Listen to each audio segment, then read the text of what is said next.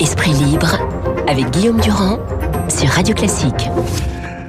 8h44 eh, sur l'antenne de Radio Classique et Luc Ferry qu'on retrouve avec bonheur. Mon cher Luc, bonjour. Bonjour Guillaume. tout le monde connaît maintenant les mesures qui ont été prises hier. Maintenant, ça fait presque une petite vingtaine de semaines que cette affaire euh, dure. Est-ce que vous avez l'impression que des garanties sont données pour que ça s'arrête? Écoutez, j'espère. En tout cas, moi, dès, que j'avais vu les images de l'Arc de Triomphe, j'avais dit à peu près ce que le, gouvernement dit aujourd'hui. Ce qui est regrettable, c'est qu'ils aient mis quatre mois pour comprendre ce qui se passait dans le pays. Souvenez-vous encore, moi je me souviens encore, on a presque oublié de notre Premier ministre Édouard Philippe, les yeux dirigés sur la ligne bleue des, des Vosges, disant mais jamais je ne reculerai sur les 80 km/h. Non, nous gardons le cap sur les 80 km/h, sur la hausse des carburants, etc. Bon, donc ça veut dire que nos dirigeants n'avaient pas compris ce qui se passait. Là, on a, on va remplacer le malheureux Michel Delpech, qui est un type excellent, qui est un homme tout à fait remarquable, qui a tout à fait bien fait son boulot. Simplement, il suit les directives qui, qui lui sont données par, euh, par, le, par le Premier ministre, le Président de la République. C'est là où il y a une grande ambiguïté, parce que justement, le pouvoir dit que euh, ce qui a été demandé n'a pas été exécuté. Oh bah, c'est forcément ce qu'ils disent. Quand on renvoie quelqu'un, c'est le fusible, c'est la, la stratégie habituelle, c'est forcément ce qu'on dit. Moi, il se trouve que je le connais, je sais que c'est quelqu'un de tout à fait remarquable, et donc je sais très bien comment ça se passe. Quand il y a des réunions réunion de crise, il y a toutes les semaines à Matignon ou à l'Élysée, avec euh, le Premier ministre, le Président de la République, ou avec euh, évidemment toujours euh, le ministre de l'Intérieur, le préfet de police est là, et on lui donne des... C'est un, c'est un fonctionnaire sur ordre, on lui donne des instructions, des directives qu'il est absolument obligé de suivre, et donc c'est la, la stratégie habituelle du, du, du, fusible. Enfin, il faut dire que, voilà, la semaine a été dure pour le gouvernement. C'est l'affaire Benalla, parce que... Mais c'est pareil, l'affaire Benalla, c'est l'Élysée qui en est à 100% responsable. Personne ne peut en douter un millième de seconde. Donc euh, voilà. Non, ce qui s'est passé, c'est comme le chef de l'État était au ski et que le, le ministre de l'Intérieur était en boîte de nuit, il fallait qu'il fasse quelque chose de visible en termes de communication hmm. et qu'il dise c'est pas de ma faute. Voilà, c'est de la faute de l'autre, c'est la faute du, du, préfet de police. Donc tout ça est très habituel, hmm. très ordinaire, je dirais même. Voilà. Mais bon, espérons que ça marche en tout cas. C'est bon, parce qu'il y en a un qui est dans une boîte de nuit et l'autre qui était au ski. Tout d'un coup, vous avez des black bugs qui sont arrivés à 9h30 ah bah, du matin. Pas tout coup, ça fait, ça fait 4 mois qu'ils sont là. d'accord, mais là, là, là c'est quand même très drôle. Souvenez-vous des images de l'Arc de Triomphe. Non, mais, non, mais là, je parle simplement de ce samedi. Non, mais... Ce samedi en termes, parce que là, on parle d'un problème de sécurité. Tout ce était samedi prévu. à 9h30 du Tout matin. Était prévu. Ils sont arrivés et la bagarre a, a été déclenchée Tout était immédiatement. Prévu. Tout était prévu. Depuis trois jours, même de là où j'étais, je lisais la presse. On, partout, on annonçait, euh, la, la police l'annonçait, les, les renseignements. Donc le lendemain du fin, voilà. de la fin du grand débat, voilà, le 16 on disait, et, et les, les, les, disons que les casseurs eux-mêmes annonçaient que ce serait l'apothéose, que ce serait l'apocalypse, et ça a été l'apothéose et l'apocalypse. Bon, le rôle de l'État républicain, Guillaume, c'est quand même de protéger les biens et les personnes, de faire ce qu'il faut.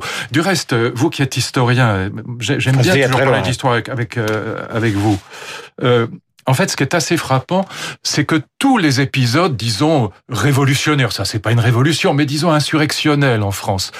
Évidemment la Révolution française, évidemment la Révolution de 48. Quand on dit Révolution française, on parle toujours de celle de 89. Mais enfin, la Commune de Paris, 1871, la Révolution de 48. À chaque fois, on a des motifs qui sont justes au départ.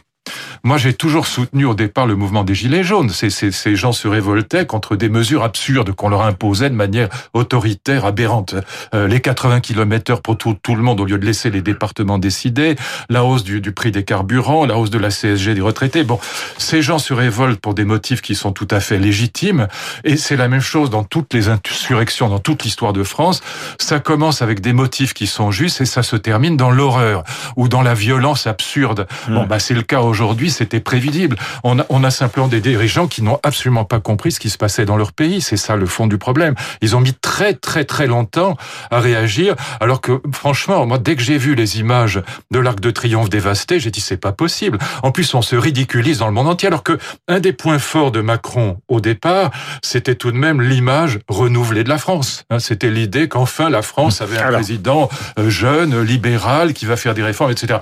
Les réformes sont bloquées euh, totalement Et, et, et, la France est ridicule dans le monde entier. Regardez la baisse du tourisme en France, c'est une catastrophe. Sans compter le fait que les petits commerçants, les petits chefs d'entreprise euh, des centres-villes aujourd'hui sont au bord de la, au bord de ah, la Bruno faillite. Le Maire a dit qu'il allait donner des garanties pour que personne justement ne Oui, bah, c'est toujours ce qu'il dit, c'est une ah, blague. Mais peut-être que ce sera vrai. Mais, mais peut-être, oui, peut-être peut que ce sera vrai dans un an quand ils auront fermé les portes. Euh, peut-être que ce sera vrai. Je Ouais, qu'on écoute. Christophe Castaner sur France Inter. Euh, voici ce qu'il dit, les consignes de Nessavni. Paradoxalement, il rejoint votre constat. Samedi dernier, nous savions, nous savions que 1500 casseurs venaient spécialement des black box parce que nous avions cette information-là. Et j'avais demandé et passé une consigne stricte. Même dispositif que le 8 décembre. Les consignes que j'avais passées n'ont pas été appliquées. Il nous faut du coup une nouvelle équipe managériale pour mettre en œuvre ces consignes-là. Gilet jaune ou casseur, voici sa réponse. Ceux qui sont restés sur les Champs-Élysées et qui ont vu ce qui se passait, qui euh, ont trôné, qui ont fait des selfies, qui étaient devant ce kiosque en feu et qui brûlait, je considère qu'ils ont une responsabilité. Si vous assistez à quelque chose d'effroyable, vous faites quoi? Vous regardez passivement? À minima, vous tentez d'intervenir pour calmer ou alors vous partez. Si vous ne partez pas et que vous participez à une action de grande violence, effectivement, vous êtes complice. Voilà pour les propos de Castaner et Ce les propos confirme de... ce que je vous disais, c'était parfaitement prévisible. Et dans ce cas-là, euh, voilà, dire que c'est la faute du fusible, est toujours, enfin, ça c'est quand même tellement, tellement classique. euh, Enfin, personne ne peut croire ça sérieusement. Un préfet de police, ça, ça obéit aux instructions qu'on lui donne. Et quand on lui dit fait Bah, surtout, celui qui arrive est peut-être bon. Mais, mais certes- certainement, de toute façon, ces grands serviteurs de l'État, en général, sont des gens tout à fait remarquables. Moi, je ne le connais pas. Il se trouve que je connais Michel Delpech. Je peux dire que c'est quelqu'un de Bon, tout à fait remarquable. Et quand on lui donne des instructions de surtout qu'il n'y ait pas de blessés, qu'il n'y ait pas de morts, ce que je comprends très bien. Mais dans ce cas-là, il fait ce qu'on lui dit de faire. C'est-à-dire que d'une certaine manière, c'est ce que je dis depuis des mois, euh, on a laissé faire les choses. Je voudrais qu'on aborde deux sujets qui sont justement, euh, j'allais dire, des sujets qui sont plus liés à votre qualité d'intellectuel et, et voir comment on peut les résoudre. D'abord, au-delà de la question sociale que vous évoquiez tout à Oui. l'heure, il y a la question, j'allais dire, philosophique de la violence, car il ne faut pas oublier qu'on est dans un pays où il y a quand même des gens euh, qui, depuis des années, ont théorisé non seulement la violence, mais aussi qui ont théorisé la violence sociale euh, et qui l'ont justifiée.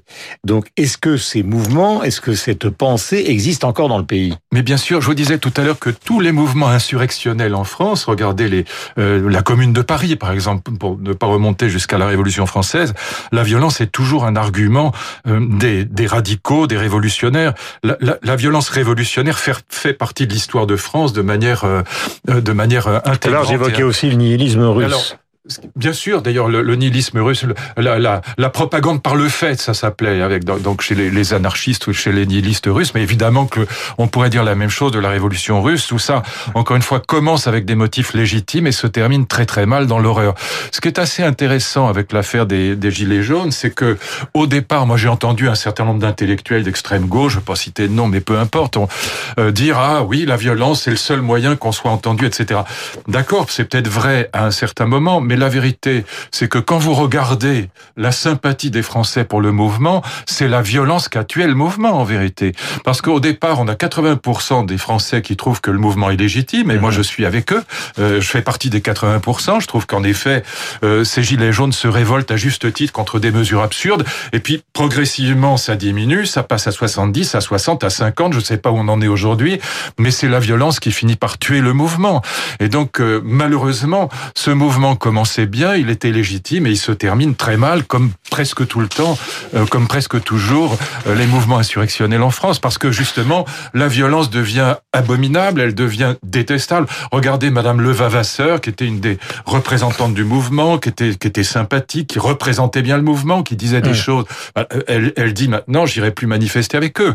Voilà. Et Alors- donc, on va se retrouver. Au départ, ils étaient 280 000. Aujourd'hui, ils sont euh, 30 000. Et le soutien des Français a disparu très, très Paris, ils étaient 6 000 plus 1500 Black Blocs. Les Voilà, chiffres mais sont très au faibles. total 32 000, donc des chiffres très faibles. Hum. Hein, ce que me disait Danny Cohn-Bendit, c'est euh, euh, qu'en en 68, euh, ils étaient 500 000, ils étaient 600 000. Bon, euh, la, la, la manif des gaullistes, c'était un million de personnes. Là, on a 30 000 personnes dans toute la France, donc le mouvement euh, s'étiole et il ne reste pratiquement que la violence. Moi, je rejoins ce que disait Castaner, c'est que les gens euh, qui accompagnent ces violences, euh, même s'ils ne sont pas eux-mêmes des violents, mais qui regardent faire un Finkelkraut qui se fait insulter ou qui regarde des, des, des, boutiques qui sont détruites. Parce que quand les boutiques sont détruites, c'est-à-dire que les malheureux salariés qui sont dans les boutiques, ils vont être mis au chômage technique. Tout ça n'est pas reluisant. Et donc oui, les gens sont euh, qui accompagnent ça sont complices, bien sûr. Dans le point de cette semaine, il y a un entretien avec euh, l'un de vos homologues, Peter Stoderlich, qui ouais. dit des choses intéressantes sur la situation de l'Occident par rapport justement à deux choses. Il dit au fond, euh, les gens qui vivent en Occident vivent dans un palais de c'est-à-dire un palais fragile, et ils craignent deux choses. La première chose, c'est qu'ils craignent les gens qui pourraient vouloir rentrer à l'intérieur de ce palais, et ça il s'agit de l'immigration, euh, et qui seraient des gens qui mettraient en cause leur rente, et de l'autre côté, ils ne supportent plus. Et là, je lis le Wall Street Journal qui est recopié par l'opinion ce matin, ou en tout cas qui est diffusé par l'opinion, je lis les 132 chefs de la direction des sociétés du SP500 aux États-Unis gagnent en gros un million de dollars par an. C'est-à-dire qu'on voit effectivement dans ce palais de cristal qu'il y a une de deux phobies. On ne supporte plus les très riches et on ne supporte plus l'extérieur car on a peur qu'il pique notre place. Alors l'extérieur, c'est un peu, il faut il faut être un peu plus nuancé, un peu plus. Non, mais tout à fait. Non, mais je, je... Euh, non, non, je parle de Sloterdijk, je parle pas de vous. Non, euh, on a très bien supporté l'extérieur, on a tout à fait bien supporté l'extérieur jusqu'à ce que cet extérieur soit islamiste fanatique. Il faut quand même dire les choses. Euh, ce qu'on ne supporte pas, c'est l'islamisme fanatique. On a vu ce qui s'est passé à Cologne en Allemagne, on a vu comment Mme Merkel. Voilà. Sinon, l'immigration en soi, on n'a jamais été contre. C'est même nous qui avons organisé l'immigration dans les années 70. Hum. Bon, simplement, c'était pas une immigration islamiste. Donc, hum. je pense que là, Sloterdijk, euh, c'est un peu facile ce qu'il dit. Voilà, il dit, on, voilà, c'est, ça, ça fait thème gentillet, humaniste de gauche. On supporte pas les autres qui sont moins riches que nous. C'est pas ça. Euh, ce que les gens, ce dont les gens ont peur, c'est, c'est de l'islamisme radical. Quant aux, aux très riches, Là, moi, je crois que, enfin, ça fait des années que je dis qu'il y a un vrai problème. Si je vous pose la question ce matin, c'est parce que dans les journaux oui. revient l'idée que oui. par un biais ou par un autre, on va recoller l'ISF. Oh ben ça, Macron est en train de mollir sur le sujet. Et ce sera une très mauvaise nouvelle parce qu'on fera à nouveau euh, fuir euh, les gens riches du pays, ce qui, ce qui n'avantagera pas les pauvres. Au contraire, ça les rendra encore plus pauvres. Mais Qu'est-ce qui se passe malgré tout Malgré tout, il y a quelque chose de vrai euh, quand on voit l'affaire Carlos Ghosn. Bon, quand on voit les dépenses de, de, de cet homme, tout ça euh, rend les gens fous. Bon, à juste titre. Pourquoi? Parce que à partir du moment où les écarts de revenus entre les gens euh, sont de 1 à 1000, euh, on n'est plus dans le même bateau. Donc moi j'ai toujours défendu l'idée gaulliste de participation. Je l'ai dit d'ailleurs à, à Vauquier, mais bon, euh, je pense que ce sera comme d'habitude pas entendu. Ça c'est mon ma rubrique ami paranoïaque. Bonjour. Mais je pense que si vous voulez, ce qu'il faut mettre en place comme système euh, euh politique, mais participation ou actionnariat? Intéressement et participation. Il faut que quand le patron gagne beaucoup, le salarié gagne beaucoup. Voilà. Moi, je prends toujours l'exemple des, des, des, droits d'auteur dans, dans l'édition. Euh, quand on s'est mis d'accord sur un sur un pourcentage de droits d'auteur avec son éditeur, bah, quand on quand il gagne beaucoup d'argent avec un livre qu'on publie, on gagne aussi beaucoup d'argent.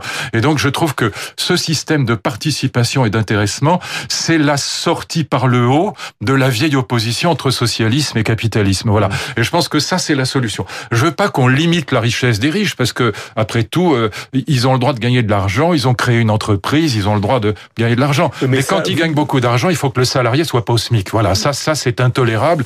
Et quand on voit en effet les, les, épisodes à Versailles de Carlos Ghosn, ça donne envie de vomir. Bon, c'est, et je comprends que les gens soient foudrage. Ils se disent mais c'est pas possible, on n'est pas dans le même bateau.